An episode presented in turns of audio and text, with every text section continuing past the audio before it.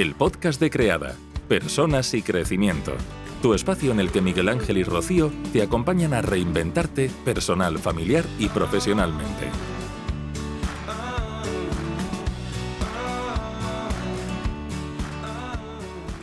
Continuamos eh, aquí en el Magazine Guillén al día, entramos en la segunda parte del programa y lo hacemos hablándoles de salud, como cada lunes, en este caso retomando una sección relacionada con la familia. Eh, para ello tenemos siempre aquí a los compañeros de Creada, tanto Rocío como Miguel Ángel, a los que saludamos. Muy buenos días o buenas tardes a los dos. Buenas, tardes.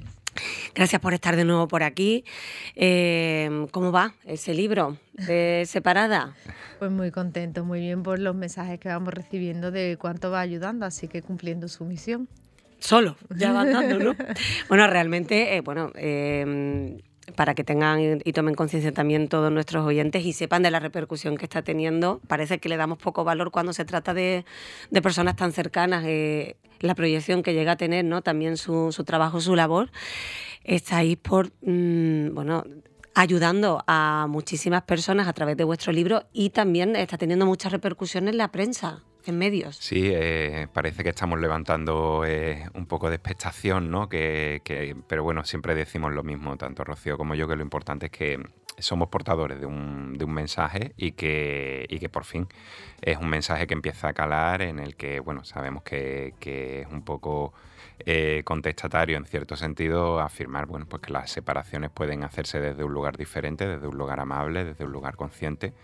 Y, bueno, y eso es lo que, lo que es más interesante, ¿no? que, esa repercusión en medio no, nos ayude a trasladar el mensaje de que se puede hacer de otra manera. Y sobre todo porque, Mónica, hay un compromiso personal, ya no profesional, que como madre y padre tenemos, de que como no cuando llegó nuestra separación no teníamos referentes de que pudiera hacerse desde el amor y fue una decisión muy de tripas y, muy de deseo, pero mm, con mucha soledad y, con muchos juicios por parte del entorno, pues mira que se empieza a hablar y a normalizar. Todavía no es normal, ¿no? Por desgracia, pero se empieza a normalizar que es posible y que no tiene que hacerse inevitablemente desde la lucha y la guerra oye, pues bienvenido sea, ¿no? Todos los medios que quieran hacerse eco, estamos disponibles para ello precisamente. Y medios importantísimos y además de mucho, eh, bueno, de mucha audiencia, ¿no? También, como ha sido el país, ¿no? Que vi hace poco, eh, bueno, en televisión, ¿cuál os queda? Por Realmente. No, bueno, están siendo eh, medios. Me alegro que fuera este el primer medio como más cercano. Nosotros seguimos teniendo una predilección, obviamente, y todo lo que se queda en casa, eh, lógicamente tenemos un ojito derecho, ¿no? Pero bueno, más allá de, eso, eh, estamos contentos, sí, porque tanto a nivel local como a nivel nacional y, autonómico, pues está teniendo repercusión. Y, y, bueno, y era una cosa que, comentábamos mucho entre nosotros y era, bueno, de alguna manera eh, no, casi nos sorprendía, como diciendo, bueno, si tenemos ahí un mensaje tan bueno que, que dar, que ofrecer y demás, como es que no nos está costando tanto, nos parece decía a nosotros llegar, ¿no?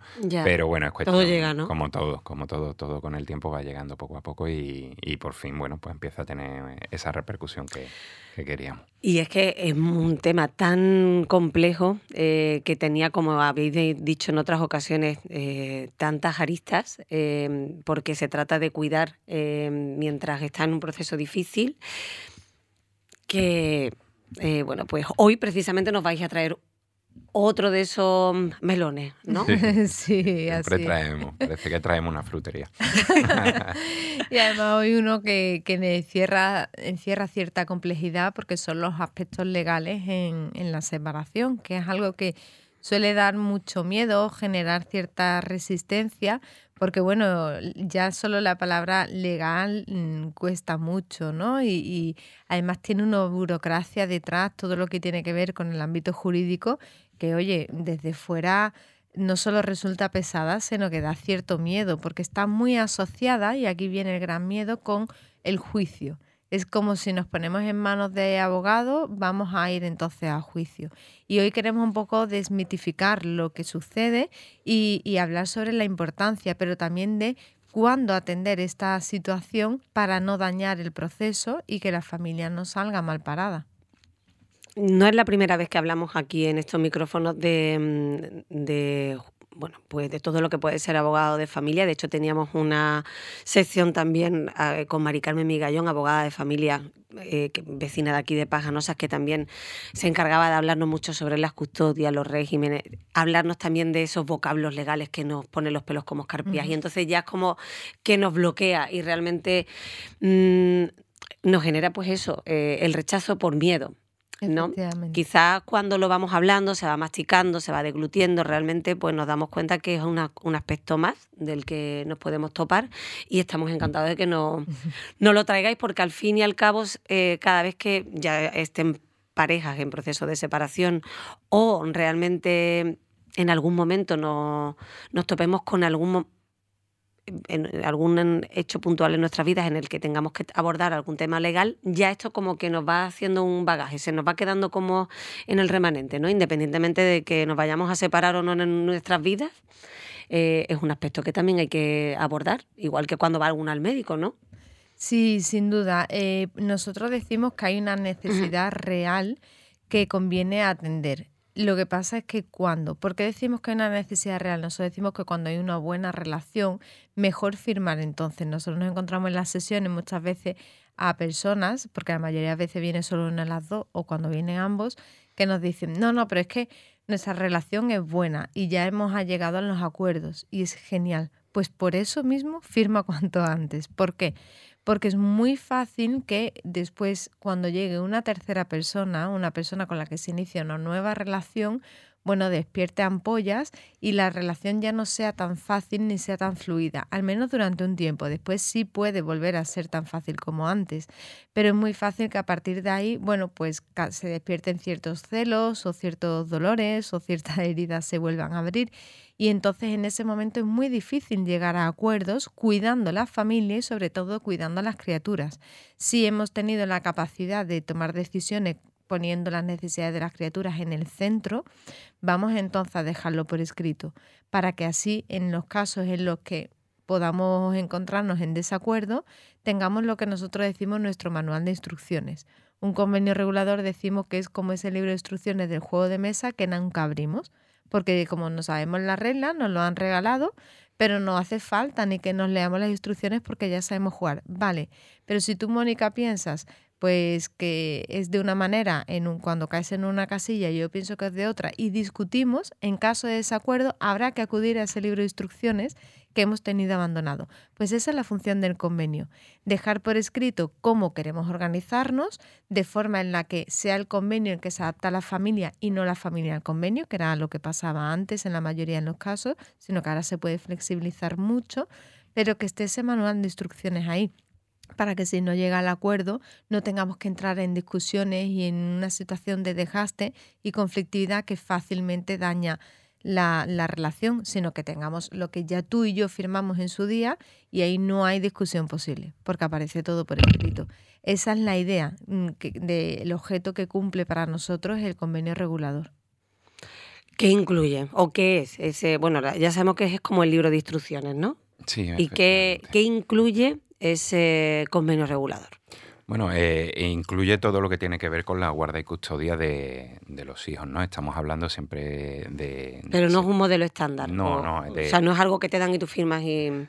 Se puede hacer, de hecho existe el, modelo, eh, ahora se ha popularizado lo que se llaman los divorcios express, que, efectivamente es como estás diciendo, es un modelo que, que se puede firmar y demás. Lo que pasa es que eso es algo que puede ser muy tentador porque dice, bueno, me quito este, este problema rápidamente de encima eh, sin embargo, en los casos en que hay hijos de por medio no es un modelo que sirva.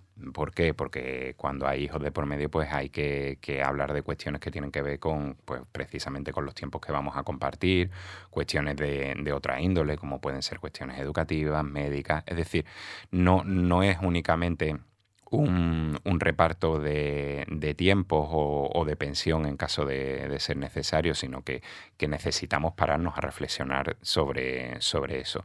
Eh, no hace mucho eh, tuvimos una conversación con, una jueza de, Valencia y, nos comentaba precisamente de, la importancia ¿no? de, atender a los aspectos emocionales previo a llegar a, bueno, pues a eso, a un juicio o, de vernos en un tribunal. Porque comentaba esta jueza, como digo, que se encontraba con una multitud de casos de personas que estaban firmando cosas que si, estuvieran en plenas facultades emocionales no las firmarían, sino que se encuentran de alguna manera, bueno, pues cohibidos, coartados por el peso de la culpa, las emociones y porque no han hecho una buena gestión del proceso de separación y entonces se encuentran ya en muchos casos pues hartos o, cansados y que llegan en una situación en la que no se sostienen y firman cuestiones que, que de hecho no serían las mejores ni para ellos ni para los menores. Y ella misma era la, que, la que nos comentaba de la importancia ¿no? y, y de cómo ella reclamaba en muchos casos que eh, el, habitualmente cuando llega el momento de la separación parece que a lo primero que se acude es al abogado cuando realmente debería de ser prácticamente el último paso. Si tú no has tenido un buen cierre a nivel emocional, si tú no has hecho un duelo en caso necesario, si tú no has gestionado emociones, creencias limitantes o, emociones como la culpa, probablemente te vas a enfrentar a un proceso mucho más complicado, doloroso y sobre todo con una duración mucho mayor. Eh, entonces ella apelaba a eso y es una cuestión de la que nosotros eh, obviamente nos hacemos eco, ¿no? Es importante que, primero hagamos una gestión emocional del proceso antes de llegar a estos aspectos legales. Y lo decimos también en primera persona. Nosotros hemos atravesado por ahí y efectivamente es un proceso que, que los aspectos legales, como tú bien has dicho al principio, es una arista más, es una dimensión más que hay que abordar y es importante, como ha dicho Rocío, firmar un acuerdo si tenemos especialmente una buena relación. Pero, perdón, es que es raro porque pensamos que elaboramos el duelo una vez que se pasa, pero parece que y que hay, que hacerlo cuanto antes porque es cuando a lo mejor está, a lo mejor no, ¿no? Pero pienso que eh, al principio como que todo está eh, los dos están por igual, ¿no? Las dos partes están por igual y puede haber mejor clima que al final en el que uno pues empieza ya a despuntar. Entonces es como difícil, porque eh, hay un punto de equilibrio, porque es que es un proceso largo, ¿eh? El de elaborar el duelo por una separación con hijos en común no es un proceso que se logre en unas pocas semanas, sino que es muy largo. Y ahora que pueda surgir después una nueva relación, bueno, pues conlleva también, si no estaba ya antes, conlleva sus meses que suceda después. Entonces estamos hablando de un periodo de meses. Entonces, mientras hay buena relación, cuanto antes firme mejor, pero no desde el primer instante. E, ella, la jueza, lo que nos decía era, una pareja que se divorcia con hijos, lo primero que hace es acudir al abogado. Dice, y no puede ser el primero, debe ser el segundo, tercero, cuarto profesional. El primero tiene que ser aquel que en el ámbito terapéutico te ayude a colocar un poquito de orden emocional. Entonces, claro, yo diría que es el segundo profesional al que acudir y es importante, pero cuando emocionalmente podemos tener cierta claridad y no son los miedos, los eh, eh, la ira, que, lo que nos nace son los reproches, pues ahora te vas a enterar, pues en esto no voy a ceder, pues, pues no, o al revés, o la culpa de encima que yo he tomado la decisión, venga, vale, pues eh, claro, es que si lo que hay es ira o lo que hay es culpa, muy difícilmente vamos a tomar decisiones donde las criaturas se, vea con claridad qué es lo que necesitan. Entonces, vale, tú has tomado la decisión, pero porque tú hayas tomado, eh, hayas tenido la claridad de ver que esa relación ya no tenía un amor de pareja que construía, no tienes, eh, no te coloca en un lugar de inferioridad frente a la otra persona, porque no se trata de tu mamá o tu papá o ambas mamás o ambos papás, se trata de las criaturas. De, eh, el convenio lo que define es la organización y la estructura que la familia va a tener en adelante siendo una familia con dos hogares, porque pasamos de ser una familia con un hogar que tenía una organización determinada a una familia con dos hogares y necesita otro tipo de organización. Y eso es lo que queda reflejado en el convenio. Cuanto más cuidemos, y vamos a hablar ¿no? de, esa, nosotros le llamamos la escalera de los abogados, eh, cuanto más cuidemos esa elección, que ahora vamos a hablar cómo hacerlo, pues más detalle podremos poner, incluir en el convenio para que haya esa armonía y ese equilibrio que nos deje en paz. Entonces nosotros siempre veníamos hablándolo de matizar que nosotros ninguno de los dos somos abogados, que hablamos desde nuestra experiencia personal y, nuestra experiencia profesional, porque tenemos la suerte que gracias a Creada, bueno, pues muchas abogadas, de momento ningún abogado, pero sí muchas se han acercado, conversamos mucho con ellas, le hacemos muchas preguntas y, y bueno, desde nuestra experiencia del acompañamiento terapéutico que hacemos, pues contamos con la información que es la que ofrecemos en nuestras sesiones precisamente para aportar esa claridad, porque hay esa creencia de me tengo que aguantar y el convenio es A, B o C. No, Ahora sí se puede que sea tu familia la que establezca esos acuerdos que os valgan a vosotros y que el convenio después lo único que hace es a esas decisiones, esos acuerdos, darle forma legal. ¿Para qué forma legal? Para que exista un escrito en el que firmáis los dos y después entonces firma eh, un juez o una jueza sin necesidad de pasar a juicio, que muchas veces hay ese error, ¿no? De creer que porque lo firman jueces es porque tenemos que pasar a juicio. No, no, es un trámite puramente burocrático. El acuerdo es con los abogados, no hay necesariamente que llegar a una sala. No, no hay necesariamente, pero sí lo van a firmar fiscalía. Lo que hace eso es que, la fiscalía de menores, cuando hay hijos implicados, pues tienen que revisar que, que, se cuidan los aspectos básicos y lo único que hace el juez, evidentemente, es ratificar que, el acuerdo, bueno, pues es acorde a la ley. Lo que yo te estaba comentando antes, entonces, Miguel Ángel, era que eh, eh, se tiene que elaborar como una especie de duelo y, no ir pasándolo a través de, por ejemplo, pasar por el filo del del abogado o del tema legal mm, para precisamente dar el paso de, curarte, ¿no? Bueno, vamos a, ya que me das la oportunidad, lo vamos a matizar un poquito. No todas las separaciones suponen un duelo, ¿vale? Y en, en, el caso de que suponga un duelo, eh, puede suponer varios duelos bueno, un duelo que tiene que ver con la relación de pareja, otro con la idea de familia. Eh, eh, fue Elizabeth Kubler-Ross la que estableció una serie de, pasos dentro de la superación de, un duelo. Y cada duelo, cuando hablamos de un duelo, de lo que hablamos verdaderamente es de una pérdida. Eh, bueno, pues puedo que yo me encuentre en un, en un momento del duelo y puede que mi pareja se encuentre en otro momento diferente cuando abordamos la situación. Entonces, no hay una necesidad de haber elaborado el duelo completamente pero sí, y lo que señalaba esta letrada, bueno, esta, esta jueza lo que nos decía era eso, era la tendencia errónea que había de buscar en primer término al abogado como para defender nuestros derechos y que muchas veces más que defender nuestros derechos era eh, hacer valer nuestro ego por encima del otro y que muchas veces era más importante, bueno, y de hecho así lo pensamos nosotros, hacer primero una gestión emocional. Una gestión emocional no es superar eh, el proceso de duelo o no es tener completamente elaborada la, gestión emocional del proceso de separación o divorcio, pero sí que al menos sepamos desde dónde estamos haciendo las cosas y que no sea lo primero, sino que efectivamente, oye, vamos a trabajarnos si tenemos culpa, vamos a trabajarnos si, si tenemos creencias que, que nos están condicionando de alguna forma nuestras decisiones vamos a decidir qué es lo que queremos realmente y a qué acuerdos son a los que queremos llegar, vamos a, poner a los, a los hijos en el centro de las decisiones. Entonces, desde ahí, una vez que tenemos eso, claro, acudimos al letrado o a la letrada desde un lugar muy diferente, porque ya no es un modelo estándar, sino que lo que vamos a buscar es el modelo que mejor se adapte a nuestro nuevo molde familiar, que como decía Rocío, pasamos de ser, seguimos siendo la misma familia, pero con dos hogares. Habéis hablado de una escalera. Sí.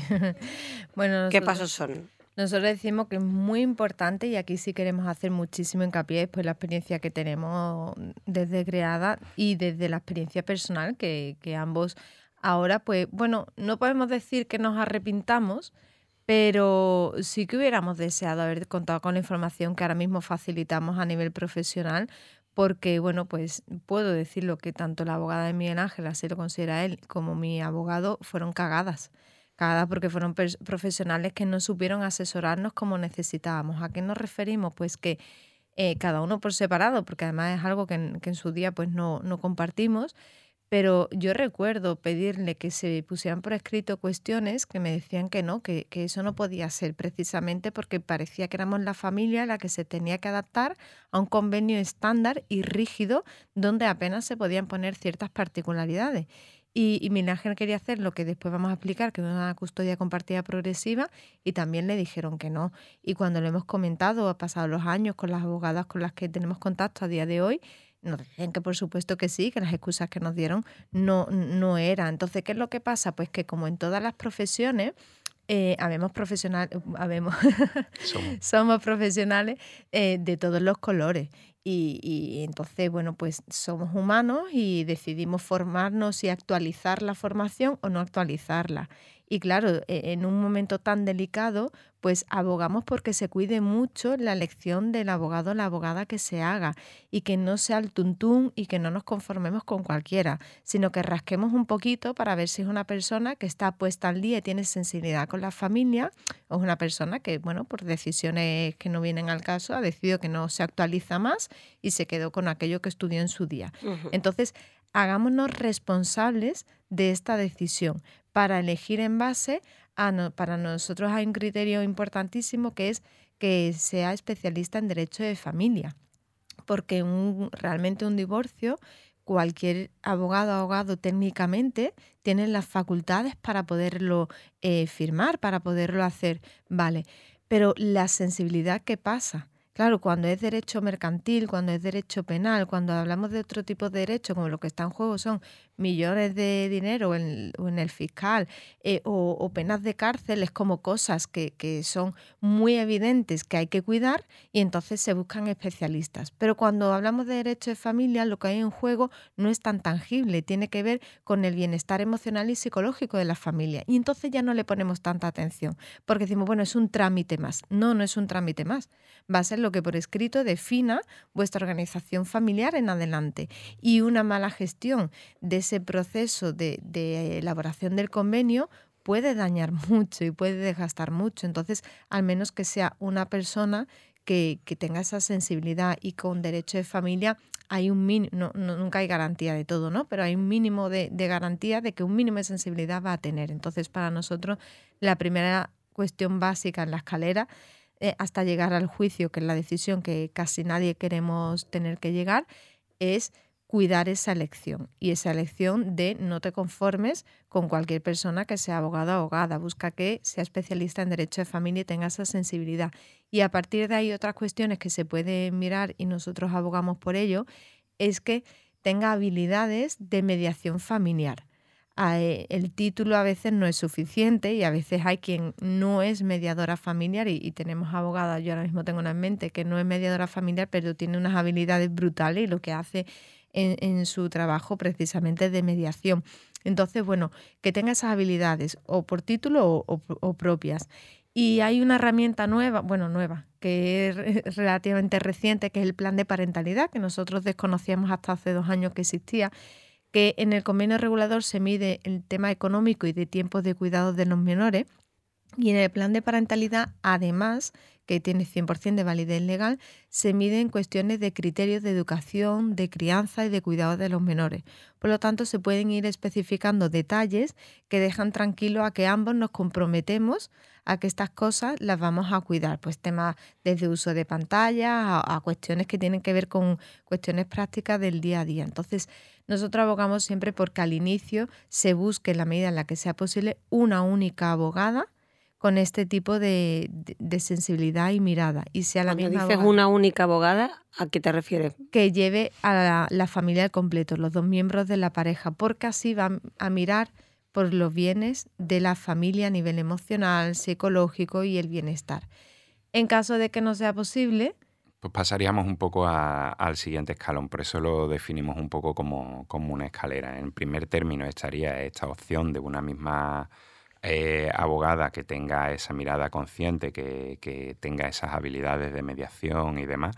El segundo escalón sería, siguiendo compartiendo un, mismo abogado, una misma abogada, eh, bueno, que como mínimo, ¿no? que sea especialista en derecho de, de familia y que, bueno, se llegue al acuerdo eh, los dos miembros de la pareja a través de, pero compartiendo, digamos, el mismo, el mismo letrado. Y el tercer escalón estaría, bueno, pues no conseguimos ponernos de acuerdo, no creo que el abogado que estemos compartiendo, esté defendiendo por igual eh, a ambos miembros, pues buscamos cada uno de nosotros un, abogado. Ahí eh, seguiríamos dentro de un marco de, de común acuerdo, es decir, eh, se puede seguir llegando a un acuerdo. Lo que pasa es que en lugar de eh, llegar a la, eh, a la, negociación en el tú y yo, eh, con un abogado que haga un poquito las labores más de mediación, lo que hacemos es que ponemos a negociar más yo a mi representante y tú a tu representante, es decir, a, los abogados que tengamos cada uno. Y el último escalón, que es el, que complica más las cosas porque, bueno, pues hay un aumento en tiempo, en esfuerzo, en desgaste emocional, es llegar a un juicio. Eh, y en el que ya, pues bueno, implica, pues eso, llegar a, una sala y, empezar con un contencioso, que ya el mismo lenguaje eh, jurídico no invita a, mantener una buena relación, porque se habla de las partes como si no fuera la misma eh, familia, se habla de, ganar y perder, como es decir, que solo existe la ganancia de una de las dos partes, mientras que no el, Yo creo que de la familia no, no se tiene en consideración. Yo recuerdo cuando teníamos esta sección también eh, de, relacionada con abogados de familia, siempre decía que ambas partes siempre sienten que pierden. Claro, es que nosotros creemos que cuando llegamos al final de la escalera, toda la familia pierde. De hecho, la, esta jueza nos decía, la justicia nunca es la solución. Ella misma que es jueza. Y de nunca es la solución porque realmente lo que estamos mirando es sobre papeles. Y sobre papeles nos perdemos la realidad emocional y la realidad de lo que ha vivido esa familia.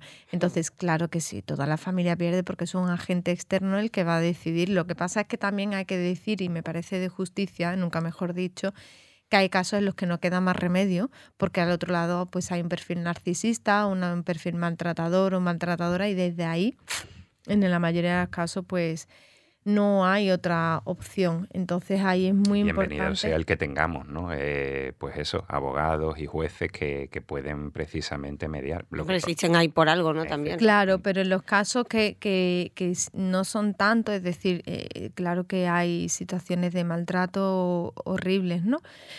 Pero la mayoría de las veces no. Entonces tenemos, podemos usar nuestros dos deditos de frente para en la medida en la que podamos evitar llegar al juicio. Cuando es necesario, bienvenido sea, pero mientras no.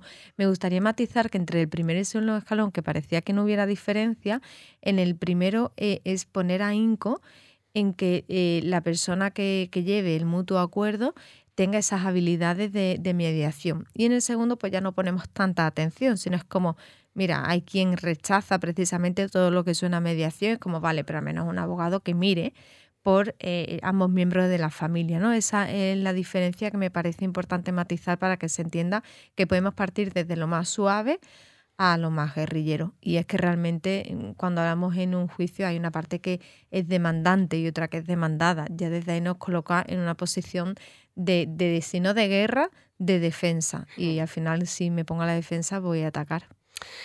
Mm, ¿Algún aspecto más que queráis resaltar? Sí, importante tener en consideración los tipos de custodia, ¿no? Eh, habitualmente pensamos que solo existen, y de hecho nos lo encontramos mucho en consulta, ¿no? Como si solo existieran dos tipos de custodia, es decir, o una custodia compartida o, una custodia exclusiva, es decir, que, hay un, uno de los dos progenitores que ejerce la, guardia y, custodia.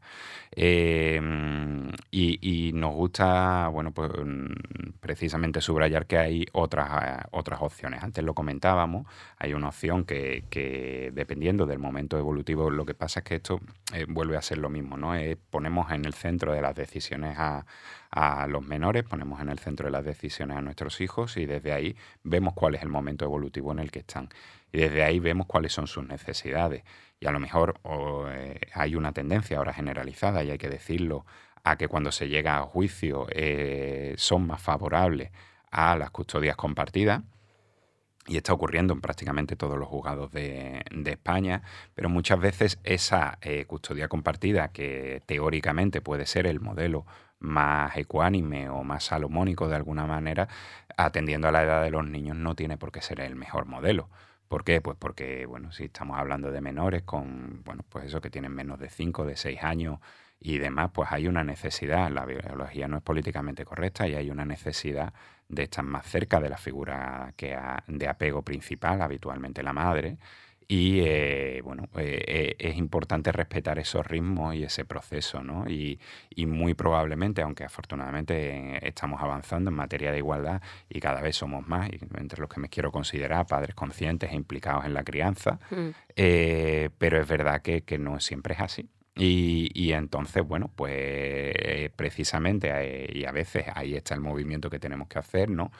De, mm, entender que lo mejor para mi hijo no es lo mejor para mí ahora mismo, ¿no? Y a lo mejor pues establecer unos, unas pautas, unos hitos eh, con unas fechas determinadas en las que vayamos controlando que efectivamente los menores se van adaptando y llegamos a ese lugar de custodia compartida, pero manteniendo un poco el ritmo que verdaderamente necesitan los hijos. La custodia compartida progresiva está siendo una vía, una salida súper sana precisamente para toda la familia, donde hay esa tranquilidad. Eh, eh, en nuestras sesiones lo que vemos es que el padre se queda tranquilo porque sabe que hay una fecha en la que va a llegar esa custodia compartida y la madre se queda tranquila de que hay un periodo de adaptación para el menor donde se le va a respetar esa necesidad de mayor vínculo con mamá cuando son menores de seis años y es verdad que es mucho más respetuoso y además en esa progresión van integrando los cambios a un ritmo donde no salen dañados, sino mm, muchas veces hay esa interpretación. Una cosa es lo que nosotros hacemos, otra cosa es lo que los hijos, por las edades que tienen, pueden interpretar. Entonces, en la medida en la que se les va cuidando en esa progresión, la interpretación no les perjudica y no les daña. Entonces, es un modelo que ha venido a construir bastante. Bueno, pues mm, creo que se han dejado abiertos diferentes mm, bueno, pues aspectos relacionados con algo que genera mucho rechazo, pero que realmente bueno, pues nos brinda la oportunidad de poder seguir investigando si tenemos esas dudas. Eh, yo les invito, en este caso, que se pongan en contacto con, vosotros a través de, las redes sociales, a través de vuestra página web creada. ¿no? Punto es. y, y, en este caso, bueno, pues os puedan realizar todas las consultas que necesitéis porque al final o atendéis o deriváis. Sí, en el correo electrónico contestamos siempre, siempre que es rocío y miguel ángel arroba creada.es y en los mensajes de Instagram igual, precisamente porque a veces podemos ayudar y a veces toca derivar y es importante. Pues muchísimas gracias, Rocío Miguel Ángel, por estar una otra semana más aquí con, con nosotros. Hasta la próxima. Vamos a hacer una pequeña pausa y continuamos. Y hasta aquí el episodio de hoy. Si te ha gustado puedes compartirlo para que pueda llegar a más personas.